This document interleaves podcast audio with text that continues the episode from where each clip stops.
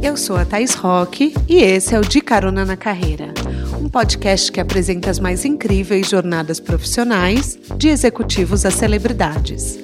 Juntos, nós vamos passear pelos caminhos percorridos por pessoas de sucesso e eu vou te mostrar que o impossível é só uma questão de ponto de vista. Vamos embora? A gente escuta muito falar sobre a importância de ser a gente mesmo na internet, mas a minha convidada de hoje começou a fazer isso muito antes de virar moda. Ela tem um sucesso danado no Instagram por compartilhar sua vida cotidiana. Ela lava louça, cuida do filho, bota roupa para bater na máquina, entrega job no prazo. E são cenas assim, recheadas de humor inteligente que fizeram a Camila Frender, escritora, se tornar um fenômeno das redes sociais e logo depois no mercado de podcasts.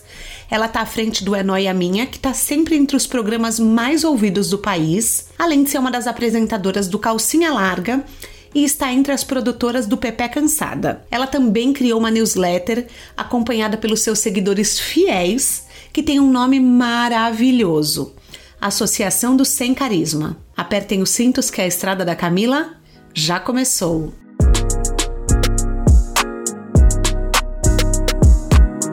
Cá, seja bem-vinda ao De Carona na Carreira. Quer dar um oi pros nossos caroneiros? Oi, caroneiros! Tô muito feliz de estar aqui. Obrigada pelo convite, tá? Ah, imagina, eu sou sua fã, amo, já li todos os seus livros, você sabe. Eba. E assim, você se tornou um case na internet por mostrar a vida real de uma mãe que tem perrengues. Uhum. Então, assim, cuida do filho sem babá, bota roupa no varal, bate uma máquina, faz playlist de faxina. Quando você percebeu que ser de verdade era o melhor negócio? Quando a internet começou a me fazer muito mal. Acho que eu me liguei quando eu tinha acabado de ter o Arthur, eu tava ali no puerpério, morrendo de medo de uh, nunca mais ser contratada para nenhum uhum. trabalho porque eu não, não trabalhava em nenhum escritório, eu não era contratada de nenhuma agência, eu era frila. É, e os trabalhos que eu fazia na época envolviam presença, viagem, por exemplo, na época que eu descobri que eu estava grávida, eu estava gravando um programa de TV, eu fazia o roteiro, é, que era chamava Adotada e a gente viajava muito, assim, a, gente, a, a, apresentadora ficava na casa de famílias, né, como se ela fosse adotada, e uhum. cada semana era num, num, lugar do Brasil. Então eu descobri Sim. que eu estava grávida em João Pessoa, meu primeiro ultrassom foi no Acre. Então Jura? assim, juro. Era uma Caramba. loucura a minha vida, né? Eu, eu, viajava demais, eu não parava quieta. E aí, quando eu me vi grávida, eu falei, cara, ferrou né? É, é, eu comecei a escrever um livro durante o puerpério por sobrevivência, assim, de falar alguma grana eu vou tirar desse livro. E também porque para mim serve muito como uma autoanálise, assim, sabe? Do que está acontecendo na minha vida, eu entendo muito quando eu escrevo. É, aí eu percebi que a maternidade da, da rede social, ela era uma maternidade muito glamorizada, tirando a Real Mother, que, que fazia um trabalho maravilhoso na, no YouTube, era uma maternidade onde um, o poder aquisitivo das meninas, na época, era muito diferente do meu. Então, eu me comparava muito, assim, é, eu não, na época, eu não tinha condição de pagar uma babá, é, eu não tinha uma empregada que ia todos os dias na minha casa, eu tinha uma diarista que no começo ia a cada 15 dias e depois ela ia toda semana. É, então, eu, eu, eu sentia que eu nunca alcançava o que eu estava assistindo, sabe? Eu estava sempre cansada, eu estava sempre feia. O meu filho estava sempre desarrumado, porque não dava tempo meu de eu Deus, pôr uma... tô me identificando tanto. O meu caso, assim, é tipo, eu tô, eu tô sempre mal arrumada. Eu sinto isso também. Sempre suja de mamão uhum. papaya, de leite. É... E, e, eu sempre fui vaidosa, assim, não era um desleixo meu, era que realmente não dava tempo, eu não, não tinha. Então eu tinha que entregar um livro, eu pegava roteiro remoto para fazer. É, eu cuidava do Arthur com o pai dele ali sem nenhuma ajuda. É, tinha, graças a Deus, uma rede de apoio. A minha mãe estava claro. perto e Sua tal. Sua mãe sempre morou no seu prédio, né? No prédio antigo. Morava no meu prédio na uhum. época, assim. Então, assim, é, eu comecei a mostrar que um, existia uma outra maternidade e existia uma outra realidade né? Que era uma pessoa que não tinha ajuda 24 horas por dia, que não ia assim que tinha o filho numa clínica de estética recuperar 100% do corpo, apesar de eu nunca ter engordado é, durante a gravidez muito e nunca ter mudado o meu corpo, uhum. é, a, a, eu acho que tem essa parte em que as pessoas omitem, né? Os passos, né? Sim. Então, é, eu falava sobre isso, né? De, sei lá, tá estranhando o corte da cesárea, é, do meu peito tá esquisito, de não ter vontade de transar. Então, eram coisas que eu sentia necessidade de falar para ouvir de volta o que eu precisava ouvir, que era. Você não tá cara, tá sozinha. É, comigo é a mesma coisa, comigo é uhum. igual. E foi assim que a Hel me achou. Ela, alguém indicou meu perfil para ela, eu já seguia ela, e daí a gente se achou e ficou amiga. Ela falou: Meu, que bom achar alguém que tá nessa fase do neném, porque o Caio já tava um pouco maior. E que continua falando desse, desse perrengue e tal. E o meu perrengue, ele era muito mais da conta de tudo do uhum. que dificuldade para amamentar, é, sabe? Ou dificuldade é, de introduzir alimentação para o Arthur. Não, não, é, não eram impressão... os desafios com o Arthur, eram os desafios você não. com você.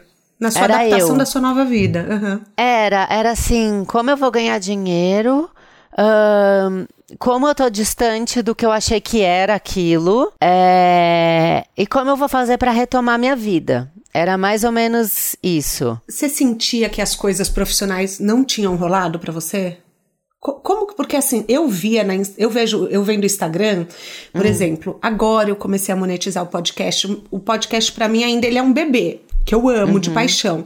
Mas é uma coisa muito recente. Às vezes eu falava, cara, eu, eu olhava a vida de uma pessoa online e eu falo, pô, essa pessoa aqui já decolou, tem a mesma idade que eu, a gente se compara, é quase inevitável, é, é um né? perigo, né? O, é. o, a rede social é um perigo. Até hoje eu converso muito disso com amigos que produzem conteúdo. Até hoje eu, se eu pego o Instagram para ficar olhando aleatoriamente, eu percebo que em pouco tempo eu tô achando que eu tô viajando pouco, que sei lá, meu filho falta desenvolver a parte X, uhum. é, que eu não realizei o sonho tal, sendo uma pessoa que não apenas consome, mas também produz conteúdo, né? Então Sim. você vê a loucura do que deve ser para quem só consome, né? Então, assim, até hoje eu preciso me policiar para não cair nessa cilada, né? De achar que eu não tô tão feliz, que eu não tô e, e foi uma preocupação durante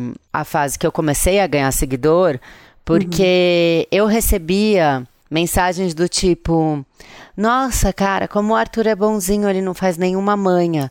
E aí eu ia contar quantos stories eu tinha feito naquele dia que o Arthur aparecia. Uhum. Eu tinha feito cinco stories. Ela tinha Sim. visto né, cinco momentos de Ou 15 seja, um segundos. minuto e 15 segundos. É Ponto isso que ela tinha visto é. da minha vida, do Arthur, né? Da minha rotina como mãe. E aí eu fazia questão de falar isso, olha, você me mandou essa mensagem, mas o que você viu foi 1 minuto e 15. Dentro dessas 24 horas. Ele fez muita manha. Uhum. Ele fez manha, ele não dormiu, ele, ele vazou o xixi. É, então, assim, não, não dá pra gente achar que o que a gente tá assistindo é a verdade. A mesma coisa que eu comecei a perceber da menina que antes eu criticava que não tinha um, o, mesmo poder aquisitivo que eu. Eu comecei a pensar nela como ser humano também. Sim. Ela tem a ajuda dela, né? Ela tem a staff dela, mas quem diz que dentro daquilo tudo ela não está frustrada uhum. ou ela não se sente menos mãe porque ela tem mais ajuda ou Sim. ela, não sei, por eu falar isso, eu, eu afeto ela de alguma maneira. Daí eu comecei a enxergar que não era tudo aquilo que eu via e criticava que de fato merecia tanta crítica, sabe? Você começa a, sei é lá, empatia, se pôr no lugar né? dos outros. Sim, é, porque. É, eu acho que sim. Talvez seja alguma maneira, em algum lugar, um desserviço, mostrar uma maternidade tão pronta e fácil e limpa e estética. Uhum. Ainda acho isso. É, mas eu prefiro parar de ver do que só apontar o dedo, sabe? Eu, eu então, também, eu boto no mute, tá? É, então assim, o meu discurso Com uhum. o tempo mudou. O meu discurso começou a virar. É, te faz bem seguir? Você está prestando atenção em quem tem uma rotina parecida com a sua, em quem tem os sonhos possíveis com os seus, né? Então começa a você fazer seu filtro e não apontar o que é certo e o que é errado. É, mas você sabe, cara, eu nunca tive um corpo que as pessoas julgam padrão, entre aspas, né? Falo entre aspas porque, enfim, padrão é o que é nosso. É, e eu sofria muito com isso, porque eu tinha amigas magras, amigas que eram influenciadoras, e, e eu me sentia um peixe fora d'água. Uhum. Até que eu comecei a seguir meninas que tinham um corpo mais parecido com o meu. É. E assim, na maternidade, eu tive depressão pós-parto, eu engordei 40 quilos. Assim, foi uma coisa que as pessoas não engordam numa gravidez, eu engordei. Uhum. E isso só fortalecia, às vezes, o meu senso de que, putz, eu não pertenço a lugar nenhum mesmo. Uhum. E me fez tão bem, tão bem seguir pessoas que tinham um corpo mais parecido com o meu e que eram felizes e que passavam confiança. E daí eu comecei a conhecer marcas é, sabe, Sim, do meu tamanho. Nossa. Eu comecei. Abre seu universo, né? Abre o universo. E aí eu falei, cara, não é isso. É porque eu, eu era uma pessoa que eu olhava as roupas e eu falava, mas essa loja nunca vai me servir. E daí você é. começa a olhar e você fala, pera só um pouquinho. Existe um outro universo que tá aqui. Disponível é, online. É, cara, é tão maluco isso, porque é. eu fiz isso muito cedo com a maquiagem. Olha que coisa tonta. Eu segui a Julia Petit, sigo até hoje, a gente é amiga uhum. e tal. Mas é, na época, ela fazia vídeos no YouTube. Dela testando base, fazendo penteado e tal.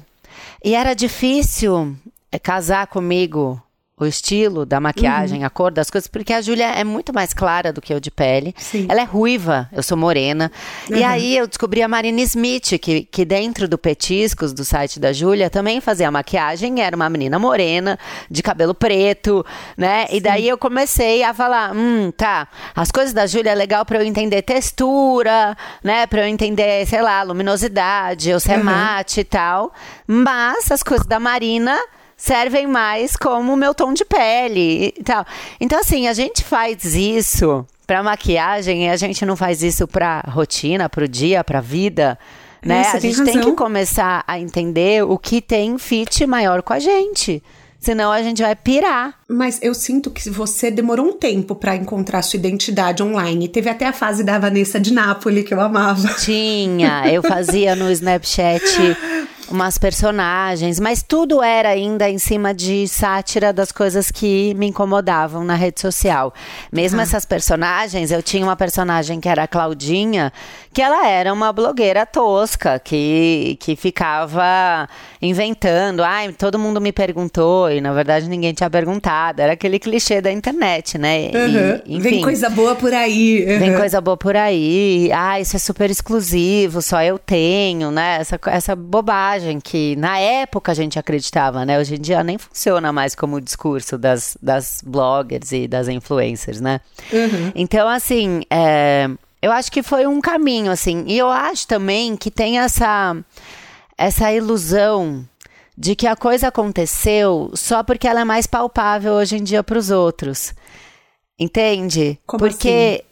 Você, você me avalia por números, então você sabe quantos seguidores eu tenho. Você me avalia por plays. Você sabe que o meu podcast às vezes está na lista de mais ouvidos e tal. Entendi. Mas antes disso, eu fazia roteiro para um monte de programa legal. Eu já tinha uma carreira. Eu fiz roteiro para um monte de programa da MTV, eu fiz roteiro para o Super Bonita do GNT, eu fiz roteiro para Band, eu fiz roteiro, sabe? Eu fiz um, uma porção de, de trabalhos que eles não têm a mesma visibilidade que o trabalho da internet, sabe? Então, Sim, e isso, isso é uma mudança muito grande, não é? Você sente? É. Eu sinto, mas assim, é, eu já me sentia com uma carreira eu já pagava minhas contas, é, eu já tinha um nome legal para o mercado que eu estava. É, eu já conseguia escolher trabalho e não só ah, topar tá, o que aparecia. Uhum. Entende? Então, assim, eu acho que foi uma mudança. A mudança que eu enxergo foi: eu resolvi fazer conteúdo para mim e não só para os outros. Porque ah. eu fazia conteúdo para os outros. Eu Sim. criava é, roteiro para o YouTube dos outros. Eu criava roteiro para programa de TV para outros apresentarem. Você escrevia então, até livros para outras pessoas eu também, escrevia né? livro para outros, eu fazia trabalho como ghosting. Então, acho que a minha mudança foi essa. Uhum. Do tipo, eu vou fazer conteúdo para mim, além de fazer para os outros. Então, por um tempo eu fiquei, eu continuava fazendo roteiro uhum. e fazia é, me expunha mais na, na, internet, né? Fazia toda essa parte de mostrar minha vida, de mostrar o Arthur, de mostrar os perrengues e tal. E aí foi muito gradual essa transição no momento em que eu passo a só fazer conteúdo para mim. Então ah. eu parei, não tinha mais tempo de fazer ghost, não tinha mais tempo de fazer roteiro, até porque eu tava com uma criança pequena. O Super Bonito eu ainda fiz com Arthur Bebê. Então ele ah. ficava, ah. ele ia para uma creche, uhum. ficava umas seis horas nessa creche, depois o pai pegava, ia para minha casa e eu chegava à noite. Então eu fiquei, fiz, fiz uma temporada de super bonita com o Arthur super pequeno. Ele tinha, sei lá, um ano. Uhum. Mas depois disso, eu comecei a optar em trabalhos em que eu criava para mim. E aí eu criei a newsletter onde eu tenho colunistas que agora criam para um projeto meu. Tá, que é o Sabe? Sem então, Carisma. Que é a Associação do Sem Carisma, que foi é, né, a transição de eu parar de fazer para os outros, eu fazer para mim e alguém começa a me ajudar a fazer para mim. Esse que é o símbolo da Associação Sem Carisma? Caramba, tipo, é tudo isso, é você parar de produzir para os outros e produzir. É. Nossa, eu não achei que tinha tanto significado profundo assim. Nossa, é muito é. profundo, então. É super legal, né? E foi, e foi assim, em, num, num tempo curto, né? Um espaço curto de tempo, né? Porque o Arthur agora vai fazer quatro anos, a, a associação já tem mais de um ano. O Noia vai fazer três anos, né? Então foi, foi uma coisa rápida, né? Que, que rolou. Para quem está ouvindo a gente que quer criar uma linha editorial na criação de conteúdo, o que, que você sugere? Como encontrar sua linha? Ah, eu acho que você tem que ser muito fiel, né, com, com seus valores, né? Uh, eu, mesmo depois que eu consegui atingir algumas marcas, uh, tem coisas que eu ainda, e não é nem ainda, tem coisas que eu não topo ponto e não toparei jamais. Por exemplo, uh, que eu não concordo, assim, que eu acho que pode fazer mal para as pessoas. Eu não faço nenhum tipo de tratamento estético ou divulgação de tratamento estético, de regime, dieta, botox, é, preenchimento, é, tratamento isso. de bunda, de celulite, de porque se eu vim desse universo onde eu falei sobre a verdade, sobre o mundo real, sobre. Eu preciso me manter fiel a isso. Sim, né? Discurso, eu também. Né? É, o meu discurso. Então, assim, se você achou qual é a sua verdade, você tem que se manter fiel a ela. Não adianta eu começar falando é, que eu sou a mãe em vida real e tal, quando eu tô o tempo inteiro é, fazendo procedimento estético de graça e falando para você que vale super a pena você pagar cinco vezes de 3.500 reais, sabe? Então, assim... Mas é, não... precisa ser muito pé no chão, né? Pra não se perder, porque as pessoas devem te oferecer muita coisa, né? Nossa, oferece super joia, eu também não faço. Vem muita gente. Se eu recebo um, um presente de uma joalheria, uhum. eu mostro, falo, obrigada, chegou aqui e tal. Mas eu não, não, não sei, eu eu tenho uma noia que, não sei, vem do garimpo, eu não sei qual é que é. Eu fico. É, é, uma realidade que eu acho que a minha seguidora não pira em querer comprar uma joia, assim como eu não piro, eu não gasto meu dinheiro nisso. Então, uhum. se eu tenho, eu ganhei da minha mãe, eu vejo de algum outro lugar. É, eu uso biju e tal, então eu também não, não faço nada de joia. É, que mais? Uh, eu tomo muito cuidado, assim, com, com permuta de viagem, por exemplo, porque eu também tenho medo da pessoa achar que a vida dela tá errada porque ela não viaja bastante, sabe? Então, assim, se eu pego um, um, uma permuta de um hotel e tal, eu aviso 100% que eu não paguei aquilo, aquele Você hotel. Avisa? Nossa, que legal, cara. Aviso, né? tem uma preocupação dela achar que, sabe, ela tá ganhando muito pouco e por isso que ela não tá na Europa, sabe assim? Então, é, eu tenho essa preocupação. É, que mais? Ah, eu acho que assim, você entender qual, quem é a sua audiência é muito importante. Então, muito cedo eu percebi que eu estava falando uh, para mulheres, porque eu tenho, no meu Instagram, eu tenho 11% de homens, e desses 11%, eu sei que a grande maioria são meninos gays. Então, eu entendi muito cedo meu público. É, então, por exemplo, é, bebida alcoólica, eu não faço. Hoje em dia, assim, eu acho que não, não tem muito fit com o meu público. É, e também tenho medo da responsabilidade do perigo do álcool. Então, não é uma coisa que me dá tranquilidade fazer. É, que mais? É, banco, também não gosto, eu faço Itaú Leia para uma criança, por exemplo. Ah, legal, que é sua Porque cara, daí tudo bem. É um projeto, tá dentro ali e tal.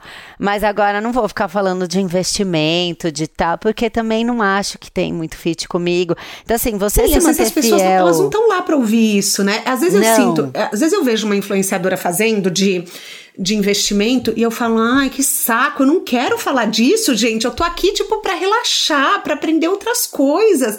Tipo, é. já, você já fala de, de dinheiro no trabalho, por favor, não, sabe? É, tem coisas que eu prefiro que eu vejo e falo, hum, acho que isso não tem a ver, hum, acho esquisito. Então eu opto assim. É, eu gosto de falar de moda, porque eu acho que eu falo de uma moda possível e não de uma moda super elaborada. Então eu faço marcas mais populares, que as pessoas conseguem, né, assim, é, ter acesso e comprar. Você faz bastante e... salve, laranja deli. Ó, faço laranja, faço aqui. Renner. É, então, né, marcas mais assim, que tem um, um custo-benefício mais real, que eu acho que é o que conversa com a minha audiência. Não adianta eu chegar aqui é, e fazer um desconto para Chanel. Porque eu sei quem é a minha audiência, entendeu? Eu sei que para Chanel eu não vou dar retorno. Aliás, Renner tem uma linha plus size, viu? Chama Acho. A gente é muito legal, muito, muito Super boa. legal. Eles têm linha plus size, eles têm é, uma linha toda pensada em impactar menos o ambiente. Então, são coisas, o meio ambiente. Então, são coisas que têm a ver mais com o meu discurso. Então, alimentação, eu faço mais coisas. Então, faço orgânicos e tal. É, né, roupa infantil, que eu acho que tem mais a ver por causa do Arthur. É, enfim, eu acho que você tem que entender qual é a sua, a sua audiência, por quê? Você entendendo a sua audiência, você vai pegar marcas que você vai dar resultado para a marca. Isso vai ser conversado dentro da agência.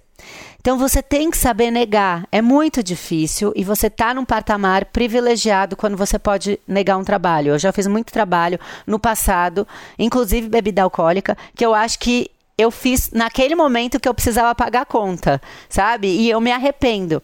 Mas se você consegue escolher e selecionar, é muito mais inteligente, muito mais esperto, porque você vai dar a resposta que a marca está esperando. Então chega uma, sei lá, uma joalheria, uma marca que é muito fora da minha realidade, vem falar comigo, eu sou 100% honesta, eu falo, não vou te dar retorno. Procura a menina tal, procura a pessoa tal se você vir aqui, eu podia virar para você e cobrar 5 mil reais, 10 mil reais, sei lá quanto. Mas eu, eu sei que eu não vou te dar retorno. Então, é, fazendo isso, você começa a mostrar para a marca, para as agências, tal, quem é a sua audiência, né? Não você é tem mais que educar TV. eles. Você vai ensinando, né? Você vai ensinando. E como Porque... você conversa com a sua audiência? Você que sabe. Isso que eu ia te perguntar. Você tem um público muito fiel. Eles compram suas ideias, seu vocabulário, seu gosto musical e até as camisetas sem carisma. Como que você cria uma comunidade engajada? Vai, você não pode. Você tem que prestar muita atenção qual é o seu discurso e como você está tocando as pessoas, né? E como elas tocam de volta. Né? Então, assim, esse reconhecimento de se identificar com a rotina, se identificar com o discurso, ele tem que ser a sua prioridade. Né? Então, você não pode deixar se perder. É exatamente isso. É, e, e, você entender que, é, por mais que surjam oportunidades super legais, você tem que ser fria e analisar. Isso tem a ver com a minha audiência? Isso tem a ver com o que eu falo desde o dia 1 aqui na internet? Não tem a ver? Vai ser uma dor no coração? Vai, mas deixa passar não pega, né? Tudo tem que ser muito bem amarrado, muito bem pensado, assim. A própria associação do Sem Carisma, É, eu criei ela porque eu senti que a minha audiência ela era tão engajada nos meus posts, sabe? Tão comprometida com a minha parte comercial que eu precisava dar mais alguma coisa é, em troca para eles. Então, eu vou montar uma newsletter 100% gratuita, onde semanalmente a gente vai dar crônica para eles lerem, porque eu tenho toda essa noia de incentivo à leitura, e dicas legais, e eu vou ter colunistas interessantes, vou ter colunistas mulheres, vou ter diversidade no meu casting de colunistas. Então, essa foi uma preocupação, né? De já que eles me dão tanto, eu preciso dar também para eles. E essa, essa. Eu não critico quem faz é, qualquer tipo de arrecadação para podcast ou um, close friends pagando e tal. Eu acho que é um mercado, sim, claro. mas eu não acho que é o trato que eu tenho com eles, né? Sim. O meu trato é muito claro.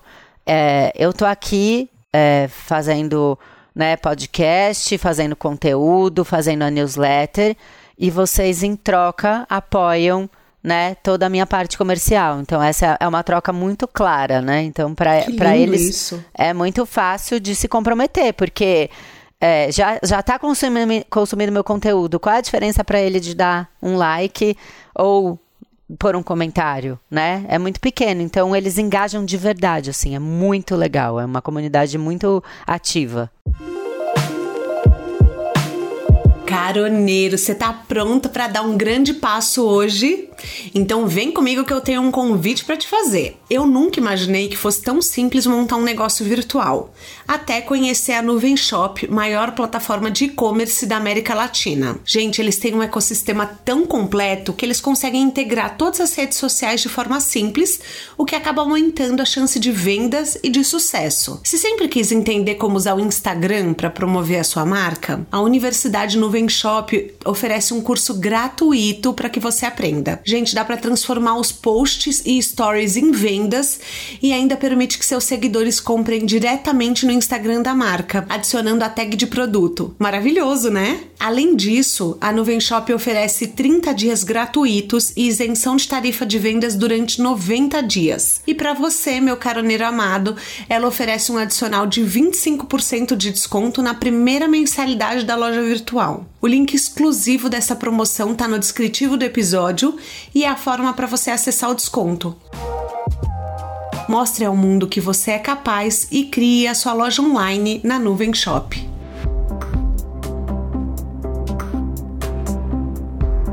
Você faz várias transições de carreira. Apesar de ser sempre comunicação, você já foi publicitária, você já foi podcaster, quer dizer, você é podcaster, criadora de conteúdo, escritora. Você ama novos projetos, pelo que parece, olhando de fora. Uhum. Como, o que, que te motiva a embarcar em algo? É, eu acho que tudo que eu faço envolve a escrita, até o podcast, que é uma parte falada, né? Uh, eu, eu, eu, eu sou muito observadora, assim, eu gosto de analisar o que está acontecendo, desde analisar o que está acontecendo na mesa do lado do restaurante, até no comportamento das pessoas na internet, até em como a gente chega no acordo na reunião de condomínio. Então eu sou viciada em ficar reparando no comportamento das pessoas, em como a gente age e reage, né, nas coisas. E tudo isso são grandes noias, né? Então eu acho que eu consegui transformar uh, o meu vício que é noiar e reparar nas coisas, em trabalho. E eu fiz isso muito cedo, né? Eu tinha um blog que era o Parece Filme, mas é Vida Mesmo, que era um blog de 2007, que virou é, livro em 2011, uhum. que eram eu li, crônicas. Semana passada. Você leu, né? Então eram crônicas do que estava acontecendo ou do que tinha despertado o meu interesse é, naquela época, uhum. que já eram noias que viravam textos. É, a partir do momento que eu vou para o podcast, eu continuo com mesmo, a mesma linha de raciocínio. Então agora, é, sei lá, a gente fez um episódio uns dias atrás que era sobre é, espiritualidade tóxica, né? Uhum. Eu comecei a reparar nisso, a, a, a falar, poxa, a gente falou tanto de astrologia, a gente falou tanto de, sei lá, de reiki, de acupuntura, de incenso, de meditação, de mas, cara, até que ponto isso é legal, isso é exagero? Isso... Eu começo a noiar nisso. Eu tô ficando louca. Eu tenho que ficar reparando na, no número das coisas para numerologia, porque senão não vai dar certo e tal. Quem mais está noiando com isso? Aí eu vou atrás da pessoa que está noiando com isso tal, e vira um grande papo onde chegamos em alguma conclusão ou não, concordamos ou não, mas o tema foi abordado e é um alerta para quem está ouvindo parar e noiar e prestar atenção nisso. Isso está me atrapalhando, isso está me ajudando, eu estou sendo imposta a isso, eu escolhi isso ou não. Então, assim, eu acho que. Eu estou sendo sempre... imposta, isso é bem, bem importante é, da gente pensar. Porque a gente é imposta a muita coisa e não percebe, porque a gente está só consumindo ali, ó, sem. Né, sem nenhum tipo de filtro, sem nenhum tipo de antena ligada para saber né? Por que, que eu estou recebendo tudo isso? Eu quero receber tudo isso, tem um jeito de eu filtrar, né? Então, assim, é, eu acho que toda, todos os meus trabalhos, tanto em, em livro, quanto em podcast, quanto em produzir conteúdo, quanto em newsletter, eles partem desse princípio. Vamos prestar atenção um pouco do que está acontecendo? Vamos noiar com as coisas? Uhum. E, é, então, assim, é, é isso que eu gosto. Quando eu falo da Associação do Sem Carisma, é, vinha muito também de um lugar onde, é, e aí é, é, meu interesse pelo jovem e pelas pessoas mais novas, é, veio muito pelo. Eu preciso ser igual a todo mundo, eu preciso gostar de festa, eu preciso achar legal o esquenta, eu preciso ir pro after. Uhum. Porque eu fui uma jovem absolutamente influenciada por esse ritmo de eventos onde eu estava constantemente infeliz e apenas querendo ficar em casa, mas eu tinha que fazer parte. Eu amo, eu amo ficar assistindo streaming, amo. Assim, ou eu sinto para ler um livro, sabe, é, no, no Kindle, amo. Só que daí, o que que acontecia? Tipo, tinha tudo. Lula Palusa, tinha Coachella, tinha. Gente, eu detestava. Eu chegava nos lugares, eu detestava pegar fila para entrar, sabe? Mas daí a Sim. gente ia, ficava lá segurando um energético caro. E você falava, cara, eu tenho que estar tá aqui porque tá todo mundo aqui. É. Enfim, hoje, a maior libertação depois de, de, você fazer 30 é você não precisar mais ir para nada. Eu sinto. Nada. Isso. Não, é uma loucura, porque é, parece que a gente tem que fazer parte o tempo inteiro. E o fazer parte é sempre atrás do que a maioria diz. Quando você pode ser a minoria e encontrar sua turma? E fazer é, parte perfeito. de uma outra maneira, né? A uhum. Associação do Sem Carisma, ela fala sobre isso, né? Ah, não, não somos a maioria, mas, poxa, somos uma newsletter que tem mais de 20 mil inscritos. E para uma newsletter isso é coisa pra caramba. Coisa pra São caramba. 20, né? São 20 mil pessoas que, que querem ficar em casa e que tá tudo bem. Então, assim, né? É um pertencimento gigantesco a hora que você percebe, né? O próprio noia, quando me perguntaram, ah, tem uma palavra que define o noia? Tem, não é noia, é acolhimento, porque você vai e solta uma noia sua e você encontra muita gente que tem a mesma noia que você. Eu falo sobre ter medo de escuro. Eu falo sobre não ser uma boa mãe. Eu falo sobre. Um, ter dificuldade para dizer não. E, e, aí, nesse percurso, eu vou achando um monte de gente que é, tem mais dificuldade ainda que eu. Uhum. E vem com mais noia, e daí eu vejo como tá tudo bem. Ou gente que tinha tanta dificuldade como eu e aprendeu a lidar com isso e me dá conselho. Ou gente que fala, meu Deus, que louca, isso não tem nada a ver comigo e não sei o que. E também é engraçadíssimo, uhum. porque, né, você fala, pô, será que realmente ela tem razão e eu tô muito louca, eu tenho que desencanar?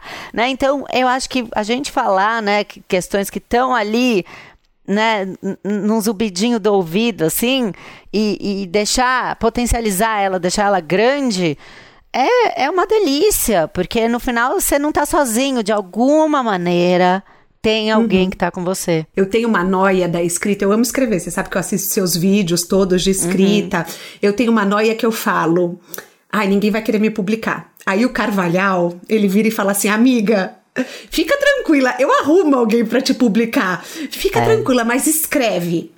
E daí, isso que foi muito legal de eu ler o seu livro. O seu, o Parece Filme, mas é Vida Mesmo. Porque foi uma, uma editora independente. Então, foi uma foi. editora pequena, né?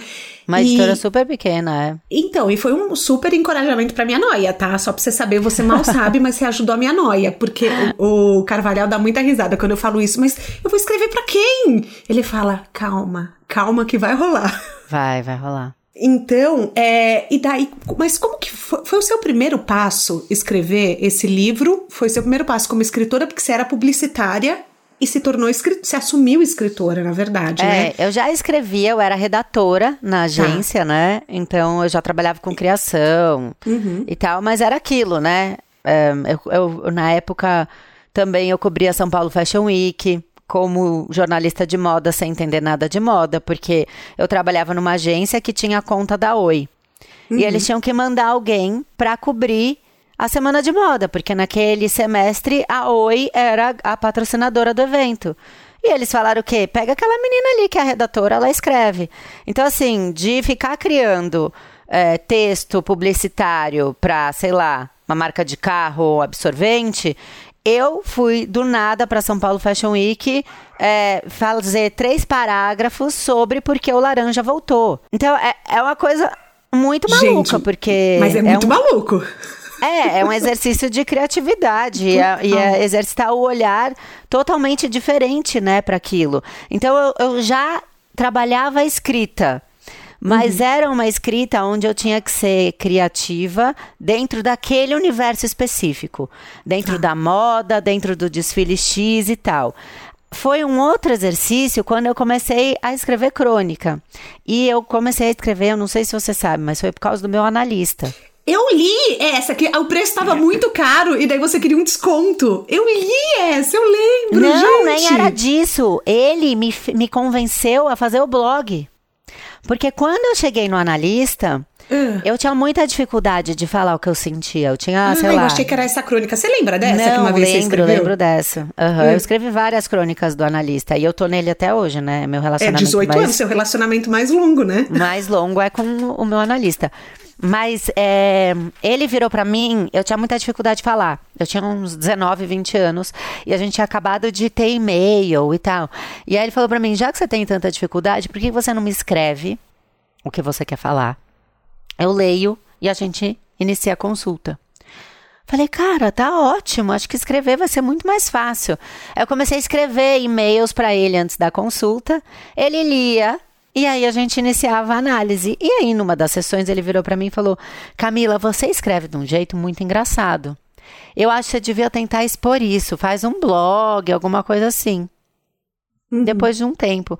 E aí. Eu comecei primeiro, não tinha nem blog. Ele falou, faz alguma mostra para umas pessoas. Aí eu fiz um, um uma lista de e-mails de amigas onde eu mandava minhas crônicas para, sei lá, 10 amigas. Que Aí legal. passou um tempo, começou a ter blog, que daí já era 2007. Aí eu fiz o blog, o Parece Filme, mas é vida mesmo.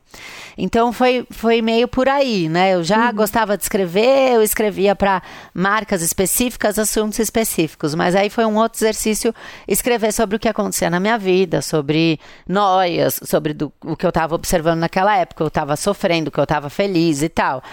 E aí a essa editora, que era do pai de uma menina que era meio da minha turma, assim, que a gente tinha amigos em comum, falou: Ah, a gente quer transformar o seu blog em livro.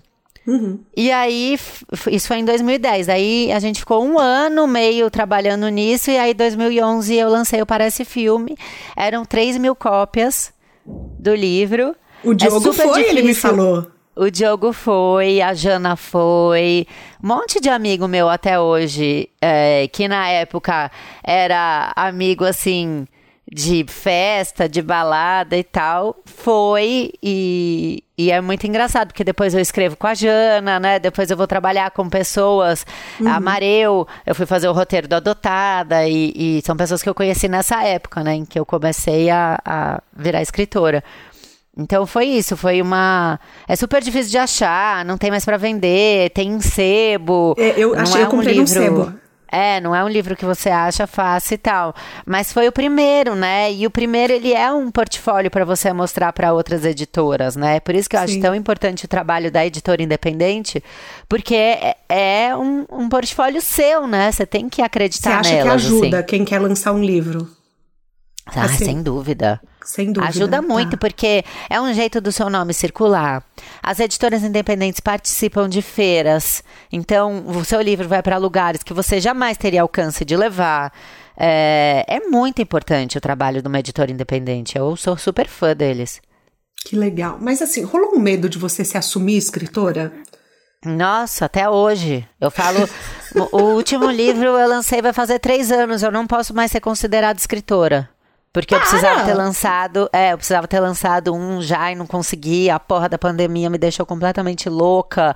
Eu fiquei com criança em casa. Gente, mas você é, cria conteúdo o dia inteiro. Como assim você tá falando uma coisa dessa? Mas, Thaís, diferente de qualquer pessoa no começo dessa loucura que a gente está vivendo, chamado pandemia, eu fui a pessoa que produziu muito menos do que produzia antes. E eu olhava o Instagram, as pessoas estavam trabalhando, fazendo pão, fazendo yoga yoga, é, lives sem parar e eu não conseguia entregar um frila. Porque Mas de eu repente. Acho que você e 80% da população. Eu e todas as mães, né? Porque. Exatamente. Cara, não tinha escola, né? É, uhum. Hoje em dia eu tenho ajuda, não como babá, porque enfim, o Arthur agora já tá grande, mas eu tenho ajuda em casa, né, uhum. para comida, para roupa, para tudo. E de repente, de novo, né, a gente ficou todo mundo em casa. Então, Exato. Então, eu, além de ter que entregar meu frila, de ter que virar professora do meu filho e da minha enteada, porque, né, ajudo uhum. o André com ela também. E é, eu tinha que cozinhar, lavar, né? Lavar roupa, é, lavar louça, passar pano. Eu, a gente se juntou na pandemia, eu e o André, e aí foi a soma, não era mais uma criança e um cachorro. Eram duas crianças, dois cachorros e três gatos. Sim. Então, o volume de coisa que a gente começou a administrar era muito maior. E vocês mudaram então, de casa também. A gente mudou de casa, a gente, né, decidiu comprar, um, né, mudar para um apartamento juntos. Uhum. E porque também era uma loucura do tipo, é, você dorme aí, eu durmo aqui. Ah, o Arthur vai pro pai, a Luísa vai pra mãe, né? Conciliar a agenda, né, dos outros pais. Mas... Então, eu rendi muito menos, muito menos. E eu tava no começo de um livro, assim. Então, para mim foi Cara, muito frustrante. Coisa. Eu acho que um podcast dá trabalho, tá? Um tá? Eu acho que um dá trabalho. Você faz dois podcasts, você é produtora de um terceiro. Eu não sei nem como você dá conta disso. É, Juro eu também não. E não, e eu nem dou conta, né? Porque aquela sensação de culpa eterna é o meu dia a dia, né? Então, eu acho que o tempo inteiro é uma culpa assim. Eu não tô dando atenção para minha mãe o tanto que ela merecia. Eu não sou a uma boa namorada para o André, porque eu constantemente estou no telefone postando conteúdo, olhando conteúdo, com vergonha de conversar com ele enquanto eu dou uma baixadinha no olho para ver o que chegou no WhatsApp. Uhum. É, eu não sou a mãe que eu poderia ser, porque eu preciso um, dividir o tempo que eu teria para o Arthur, para tudo isso de trabalho que eu inventei de fazer eu não dou o feedback e a atenção que as meninas do Sem Carisma merecem pelo tanto que elas se comprometem com o projeto. Eu demoro para responder, eu perco mensagem, eu, então assim, eu tô o tempo inteiro me sentindo em dívida. E eu acho que isso é a realidade de todo mundo que frila várias coisas ao mesmo tempo, né? É verdade. E, e a realidade de pessoas também que às vezes não frilam, mas estão é, num trabalho que demanda muito, sei lá, uma advogada, por exemplo, que vai todo dia para o escritório e ela chega em casa e ela está exausta e o filho dela quer brincar e ela precisa rever um contrato, né? Então a gente tem essa culpa do ser mulher e ter que dar conta de tudo, porque pela sociedade a gente ainda tem que ser gostosa e querer transar. Não, então, super assim, heroínas. É um checklist, é um checklist infinito. e é um inferno que por mais que eu fale essa noia, eu converse com mulheres, eu fale sobre o feminismo, eu fale sobre o machismo e eu converso com mulheres que têm uma, uma realidade absolutamente diferente da minha, de, de outras culturas, de outras etnias, de outros estados, de outros lugares e tal. Todo mundo passa esse inferno dessa culpa. Todo mundo passa esse inferno dessa culpa, mas é uma coisa que é. Todo mundo não. Os homens não, tá? Não, não. Os homens, acho que alguns, né? Não alguns, vamos generalizar. Alguns. Não vamos porque falar eles vão falar isso, o quê? Assim. Nem não todo generalizar. homem. É, nem todo homem. Tá bom, mas, mas eu acho que assim. Você tá se sentindo sempre, sempre em dívida, mas eu vejo o Arthur feliz pra caramba, eu vejo o Codré feliz pra caramba. Às vezes é muito mais uma cobrança de um perfeccionismo nosso do que a realidade. Você não acha? Porque assim, ah, sim e não. conta? Não, sim e não. É, eu acho assim que o que você vê foi o que eu escolhi mostrar. Total, também tem isso. Então, truque meu, né? Tá funcionando. Uhum. Que bom que sim. você está vendo o que eu quero que você veja. Obrigada. Perfeito. Mas eu também percebo coisas do tipo um, que eu não gosto da, do, do, do, dia a dia do Arthur. Outro dia ele virou para mim e falou assim: Mamãe, deixa eu ver aí no seu telefone aquela hora que eu dei o mergulho na piscina. Hum. Aí eu hum. falei: Mas eu não filmei, filho. Ele me vê tanto com o celular que ele acha uhum. que a vida dele é televisionada, sei lá, é, é registrada 24 horas. E isso é horroroso. Sim. Né? Então, assim, filho, tá na hora da gente ler. Vamos deitar para ler um livrinho? Não, mamãe, eu quero fazer o joguinho da pizza da Macha. Não, filho, não tá na hora de fazer o joguinho da pizza, tá na hora de ler. Agora, se eu quero que meu filho leia, como é que ele vai ler se ele só me vê no telefone e ele não me vê lendo? Sim. Então, entende? Tem um Tem exemplo uhum. que a gente quer do outro e que a gente não mostra né? Eu fiz uma live esses dias da até foi a live da Peppa Pig eu que eu falei Eu tava na você. live, eu assisti. Você assisti. tava na live, a gente falou muito sobre isso, né? Como é que você quer que seu filho pegue o gosto pela leitura se você só tá no telefone? Ele nunca viu a mãe lendo. Mas eu acho que são pontos de vista diferentes. Por exemplo, olha o meu caso. A eu trabalho hoje em dia de casa e eu me acho 100% privilegiada. Só que a minha filha Super. não entende o que é ter uma mãe trabalhando fora de casa. E outro dia ela chegou para mim e falou: Eu queria outra mãe. Aí eu hum. falei: Por que, filha? Ela falou: Porque você trabalha demais. Aí eu falei: Mas eu trabalho de casa. Tipo, por que, por que eu falei isso, né? Tipo, ela, Tanto ela faz. não fez diferença nenhuma. diferença. Aí ela falou: Eu falei: Mas eu trabalho de casa, filha. Ela falou: Você trabalha demais. Aí eu parei e falei, cara, o que, que eu tô fazendo de errado? Aí eu falei, cara, nada. Nada, Nada porque é. de verdade, eu, eu fico o máximo que eu posso com ela. Volta e meia, assim, eu paro uma gravação, um atendimento na consultoria e vou brincar com ela cinco minutos, volto. Eu falo, um dia talvez ela entenda. Só que é o máximo que eu posso dar hoje, sabe? Por mais que ela queira é, outra mãe. A gente fica nesse. Eu tô fazendo o possível, né? Eu tô fazendo o possível como profissional, possível como mãe e o possível como namorada. Exato. É, mas eu fico assim, coisas que eu já olho e falo, hum, eu preciso prestar atenção nesse meu comportamento, porque isso lá na frente vai me dar um problema com o Arthur. Uhum. Sabe, Sim. com essa coisa de telefone, essa coisa de internet, essa coisa. Então é uma coisa que eu já tô me policiando. Eu até tô fazendo muito menos stories durante o final de semana. Eu fazia antes pra caramba, eu filmava ele bastante quando ele tava comigo e quando eu tava sozinha eu também fazia muito esquema de responder pergunta e tal. E é uma coisa que eu tô começando a deixar de fazer. Assim, eu preciso. É, se eu tô com ele, se o final de semana dele é comigo e não com o pai, eu preciso estar com ele.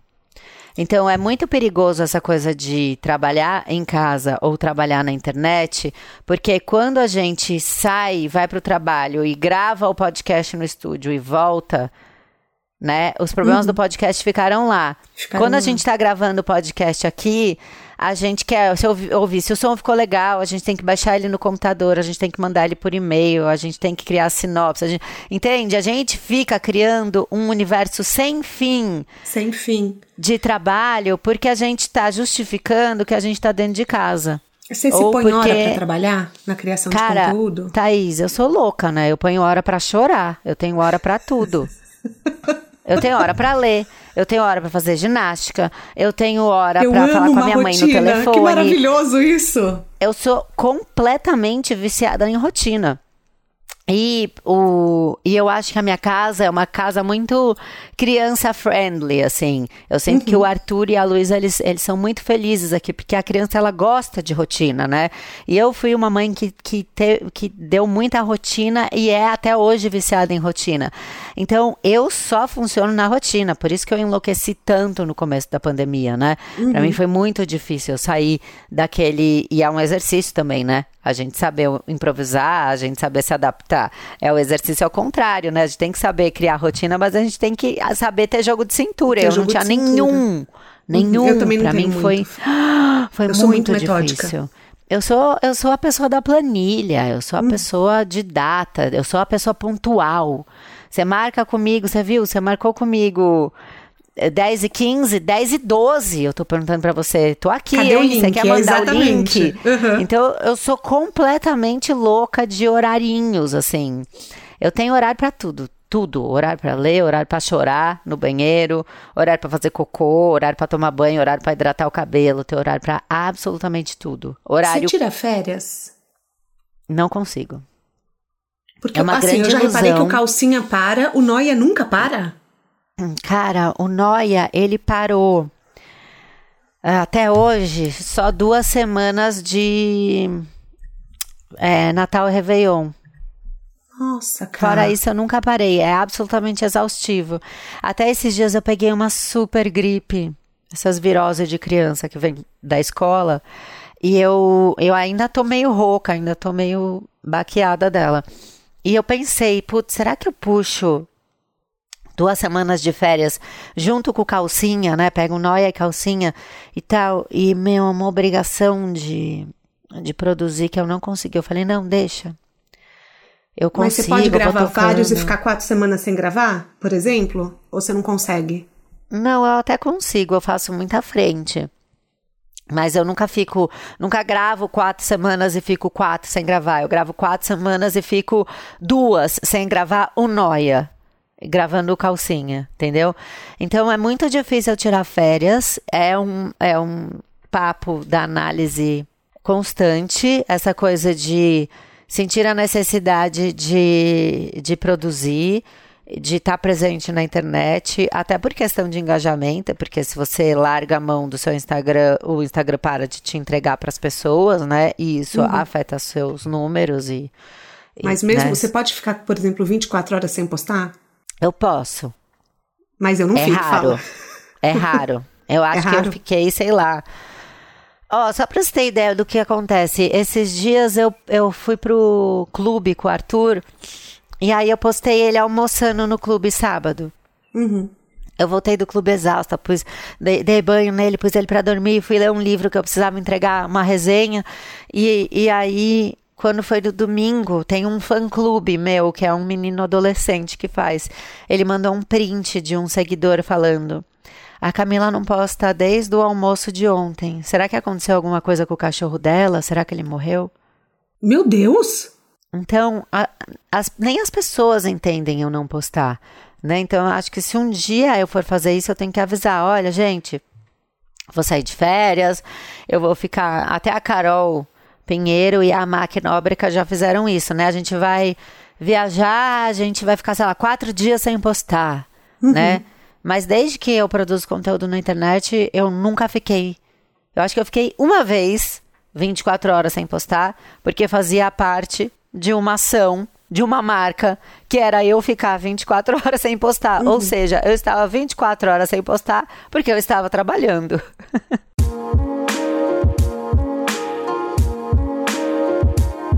100% do seu conteúdo vem da sua criatividade, né? E da sua vida pessoal. Uhum.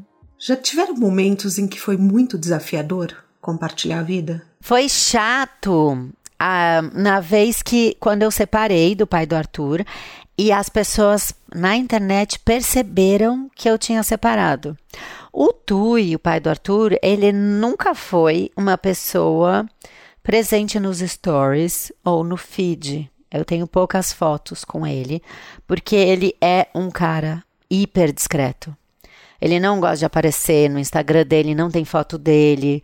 Ele é, ele é assim. E até as poucas vezes que eu postei ele, era uma coisa. Tudo bem eu postar essa foto? Tudo bem eu te marcar? Ou você prefere que eu não te marque? Era uma coisa assim. Mas ele era um cara que aparecia no fundo, às vezes, dos stories, né? E que eu mencionava alguma coisa, ah, agora eu tô indo jantar porque o Tui fez um quibe assado, né? Poucas coisas que eu mencionava, as pessoas perceberam que eu parei de mencionar.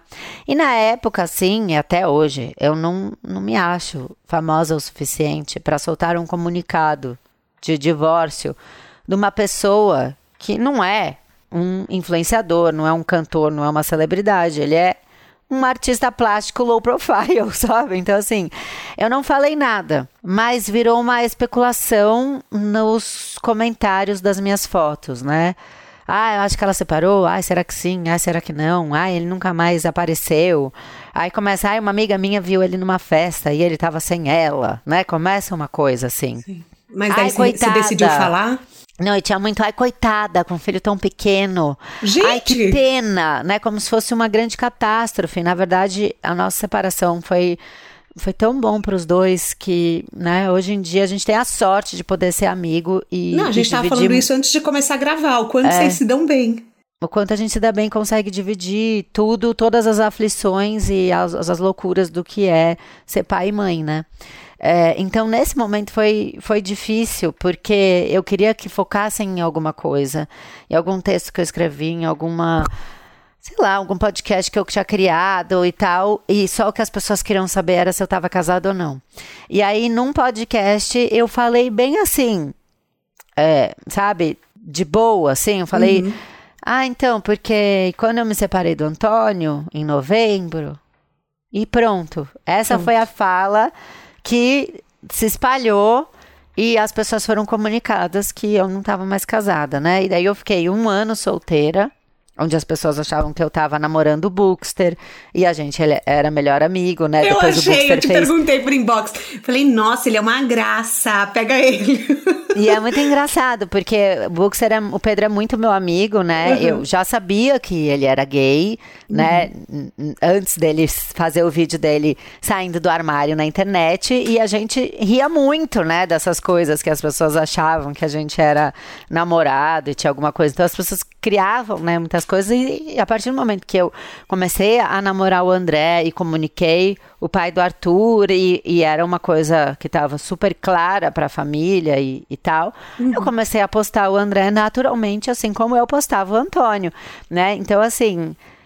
Eu escolhi fazer esse tipo de transição, mas eu não vou te dizer que na época eu fiquei super magoada com as perguntas que, que chegavam, com, com a especulação em cima de uma coisa que eu não na época, hoje em dia eu entendo, mas na época eu não entendia o interesse das pessoas, eu achava uma pura maldade. Mas hoje em dia eu entendo a, a pessoa querer saber por quê ela tá vivendo um relacionamento e ela tem um filho pequeno e ela tá pensando em se separar e ela quer saber como é que foi. Sim. É, ou ela tem medo de ser abandonada pelo pai do filho, porque ela tem um filho pequeno e ela quer saber como eu me virei, sabe? Por mais que não tenha sido a minha história, um abandono, mas é um fantasma ali para ela e ela quer saber como. Então hoje em dia eu entendo, mas As na época. As pessoas se conectam fiquei... de formas diferentes, né? Eu fiquei super magoada, assim, eu fiquei super chateada, fiquei triste, eu chorava. E, e foi bem ruim, assim. Foi um, um lado chato da exposição. E tem um lado Sim. pentelho do tipo. Ai, você está dando isso para o seu filho comer, não acho uma boa escolha. Ou você está com o sling torto, cuidar. Sabe, umas coisas tipo, Sim. dicas que uhum. eu não uhum. pedi também é uma coisa chata. A sua vida deu uma guinada depois que o Arthur nasceu. É, você lançou seu primeiro livro solo por uma editora grande, o seu trabalho virou o fenômeno que é. Você consegue ver assim? Não, não tão claro. Eu, eu consigo ver, na verdade, assim, é o que eu falo muito com a Jana, que estava comigo durante vários processos da carreira, né? Cara, a gente tem todo o privilégio, eu tenho principalmente todo o privilégio de já ser uma menina que nasceu em São Paulo, é, branca, numa classe social, né, boa, é, que já tinha contatos em, com pessoas de, de agência, do mercado publicitário e tal, é, que fez uma faculdade paga, cara, né, que o professor já te indica para um estágio e tal. Eu tive todo esse privilégio, mas também a gente fez muito texto a preço de banana, é, muito projeto que não virou.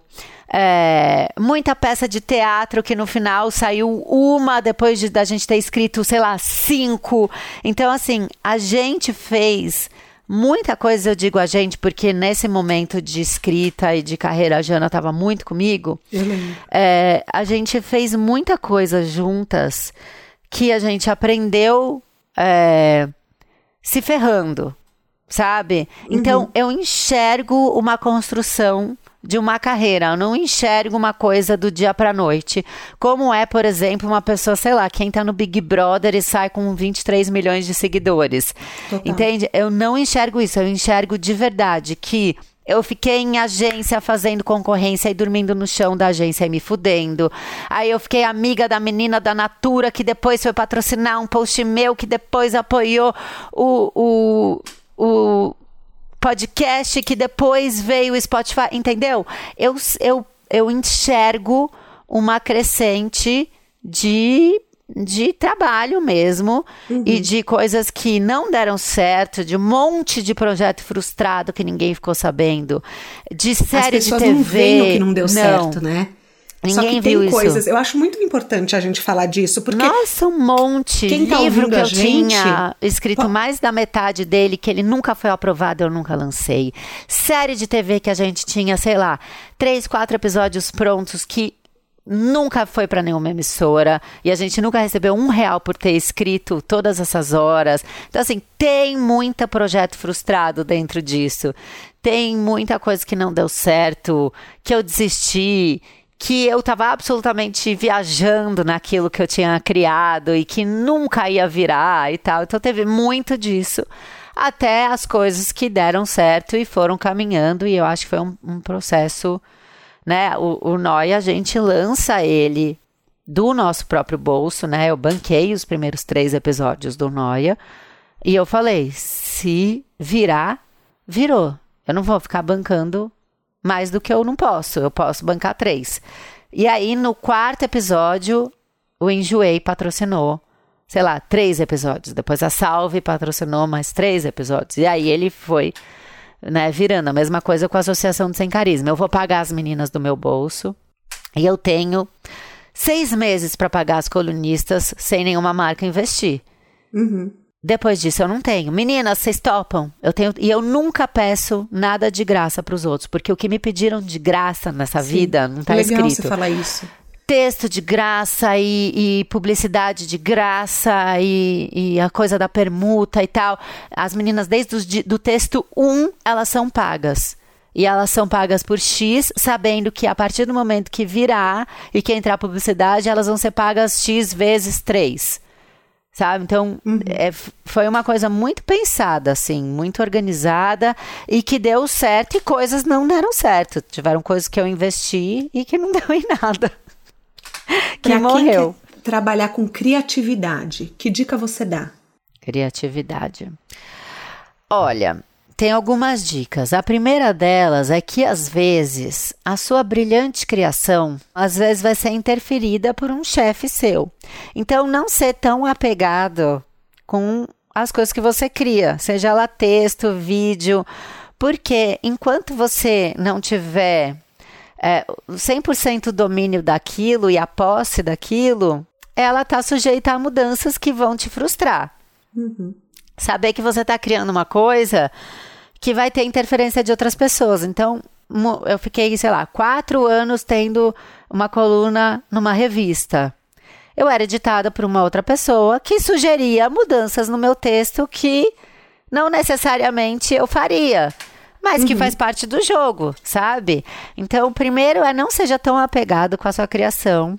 Às vezes, uma sugestão externa você não vai gostar, mas às vezes você vai relutar e depois entender que foi para o melhor. Isso é edição de livro e sugestão de, de tudo, de vídeo, de qualquer coisa. Uhum. É, outra coisa é que a criatividade ela é um trabalho que você vai perceber que por mais que você esteja fazendo supermercado, você está trabalhando dentro da sua cabeça. Então você vai se sentir mentalmente exausta a maior parte do tempo. Porque você não apenas vai ao supermercado, você vai ao supermercado pensando que o final daquele texto está ruim. E por que que você não fez assim assado? E por que que você não pega um livro para ler que fale sobre o mesmo tema? Então você está o tempo inteiro fritando. Você vai virar o fritão do rolê. Eu estou o tempo inteiro fritando. Outra coisa que é bom é você anotar absolutamente tudo que passa pela sua cabeça, porque o que passa pela sua cabeça, a cabeça da gente é traiçoeira. Uhum ela vai te entregar coisa e vai desaparecer coisa em um minuto. Então, tudo que você pensar e achar que é bom, você anota. Então, é o notes do celular, bloquinho de nota, é, e é o inferno também o, no, o, bloquinho de nota que fica do lado da cama, da, da cabeceira, uhum. porque você vai ter pensamentos muito bons, 11h53, quando você está quase dormindo. E aí você vai acender a luz e vai escrever aquela ideia, e vai apagar a luz, e vai demorar mais uma hora para dormir, mas se você não anotar aquela ideia aquela hora, ela vai desaparecer. Então também tem isso. A criatividade você exercita assistindo coisas e lendo coisas. Quem quer escrever tem que ler. Não tem, tem jeito. Tem que ler e tem que ler coisas fora é, do que você escolheu para criar. Então, sei lá, eu gosto muito de escrever crônica. Eu não vou ler só crônica. Eu tenho ideia de crônica lendo o folheto da farmácia. Isso é real. Isso é Tem real. crônica sim. do livro que veio de um folheto de farmácia. Então leia qualquer coisa que aparecer na sua frente. Um livro de jardinagem, um livro sobre... Você tem crônica sua que veio de vitrola quebrada?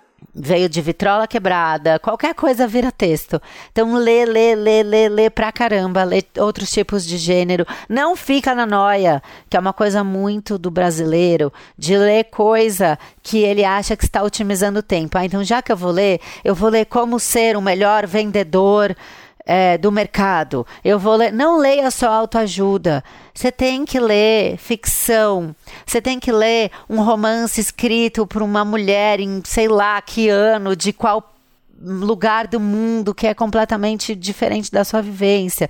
Então você tem que ler coisas muito muito diferentes porque isso exercita a criatividade pra caramba. Eu acho que aí tá bom de dica, né? Super. Você sabe que assim, eu criei um clube do livro é, que eu tenho no Telegram. Porque eu perdi o prazer de ler, porque eu só lia coisas sobre performance, sobre carreira e se tornou um fardo a leitura para mim. E aí um dia eu li um romance e foi assim um dos melhores dias do ano.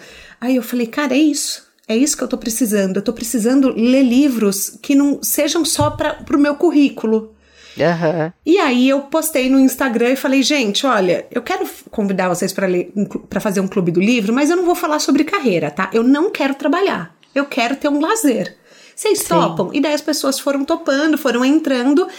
E eu, eu comecei a olhar e falei, gente, é isso. A gente tem que também ter um momento de relaxar. Não dá pra. Ai, tudo, tudo hoje em dia é produtividade, sabe? É, é uma loucura, assim. E no fundo, a gente está aprendendo muito com a experiência do, de um livro, né? Com uhum. um romance que nunca aconteceu com a gente, né? A gente cria empatia pelo personagem, a gente aprende outras formas de lidar com as coisas. Então, é tão importante e falar sobre livro, né? As pessoas não falam sobre livro. Você não vai num almoço e fala: o que, que você está lendo? O que, é que você me recomenda? Né? A gente tem que conversar sobre isso.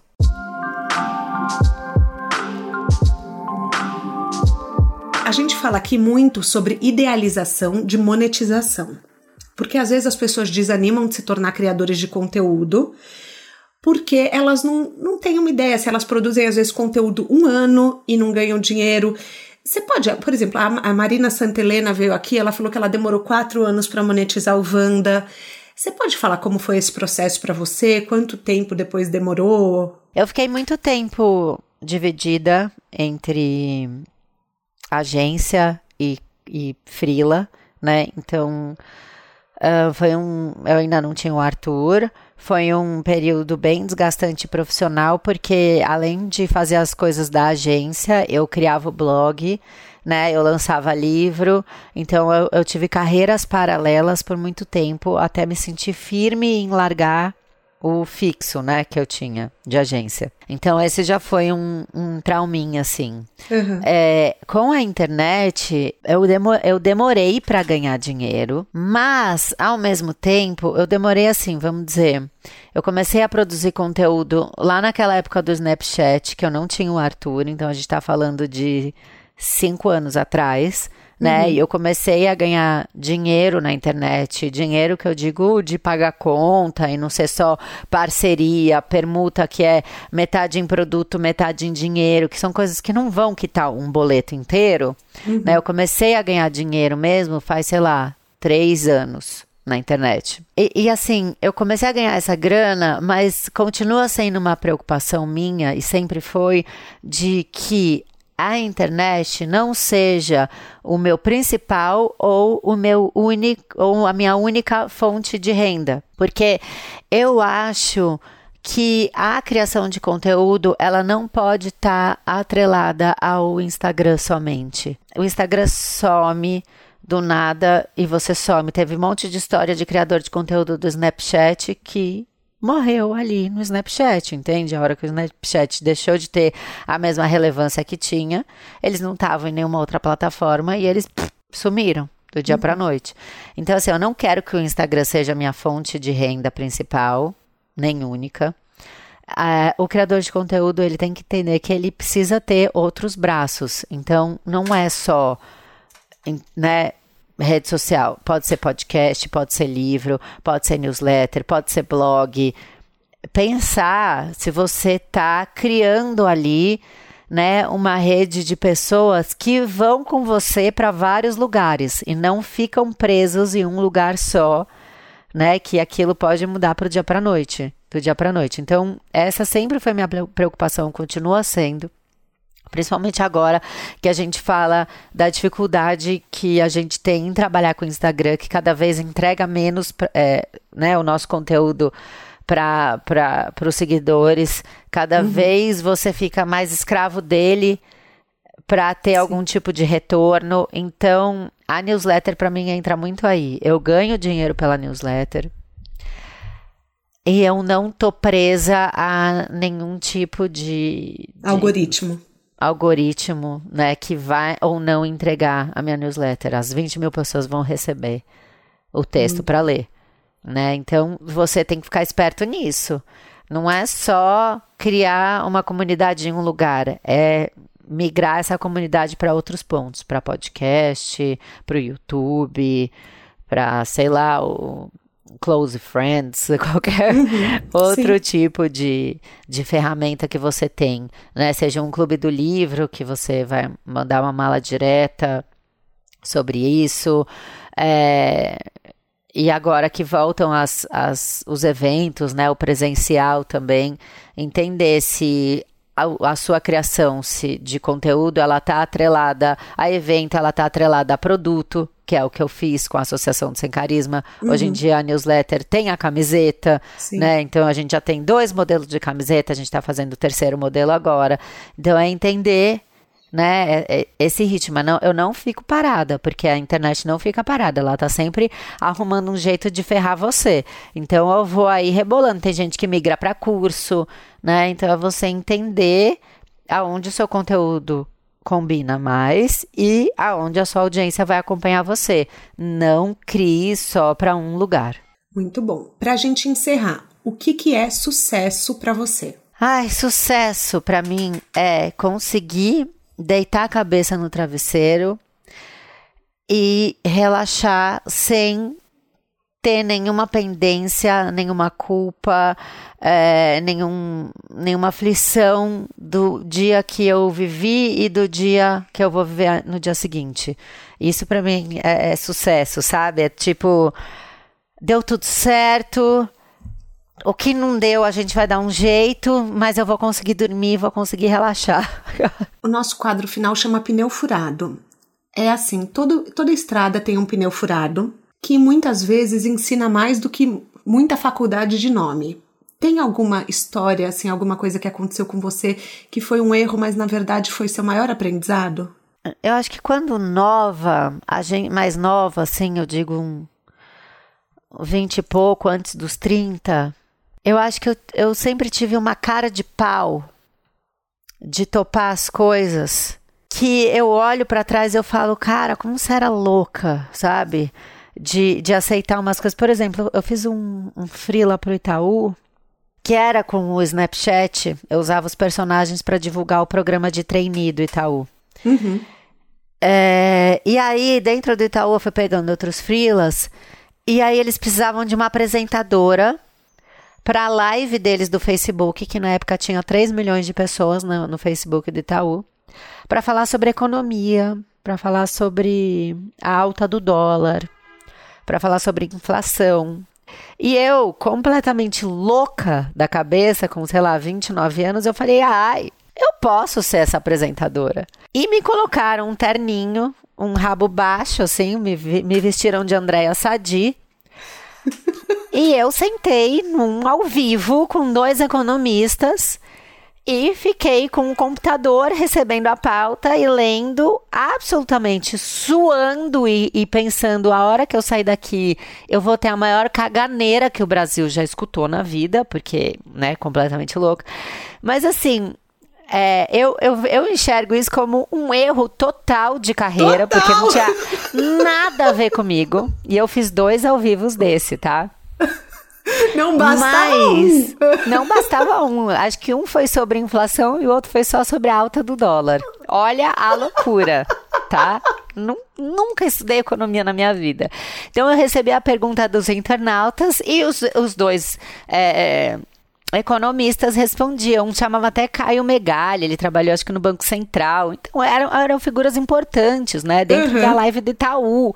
Então eu tava ali totalmente fora do, do, do, meu mercado, né? Para que que eu tava fazendo aquilo? Eu não queria ser Andréa Sadinho, não queria ir para Globo News, não, né? Foi um, um, erro de trajeto louco demais, uhum. que provavelmente, né, eu fiz por dinheiro. É, mas ao mesmo tempo, eu penso, cara, se você teve coragem de fazer isso, o você que faz mais, qualquer né? Coisa. Tipo, nada mais absurdo vai aparecer do que falar com dois economistas ao vivo para 3 milhões de pessoas, né? Pode ser Verdade. mais absurdo. Então, é, eu, eu acho que é um impulso para quando você tiver com aqueles medos, sabe? Você fala, não, eu é. já fiz aquilo, eu consigo tudo eu consigo tudo, né? Depois que a gente começou a ser chamada para ir para programa de TV, né? Eu fui, sei lá, duas vezes na Fátima Bernardes. Eu lembrava desse dia, né? Eu falo, não. Você fez você a live de Itaú com economistas, a Fátima Bernardes, vai ser fácil para você, né? Aí você vai, você tem uma coragem. Mas eu lembro disso, eu dou muita risada. E foi um amigo meu que me colocou nessa e, e eu tenho muito a agradecer, assim, porque ele é aquele amigo que acredita que você faz qualquer coisa. Uhum. Então é, é, uma, é um amigo que ficou pra vida toda. Qualquer hora que eu tenho medo, eu ligo pra ele e ele fala: Não, amiga, vai lá. Você já foi vai economista. Lá que você, consegue. você consegue. Você já virou economista nessa vida, você vai, você vai vencer. É muito bom isso.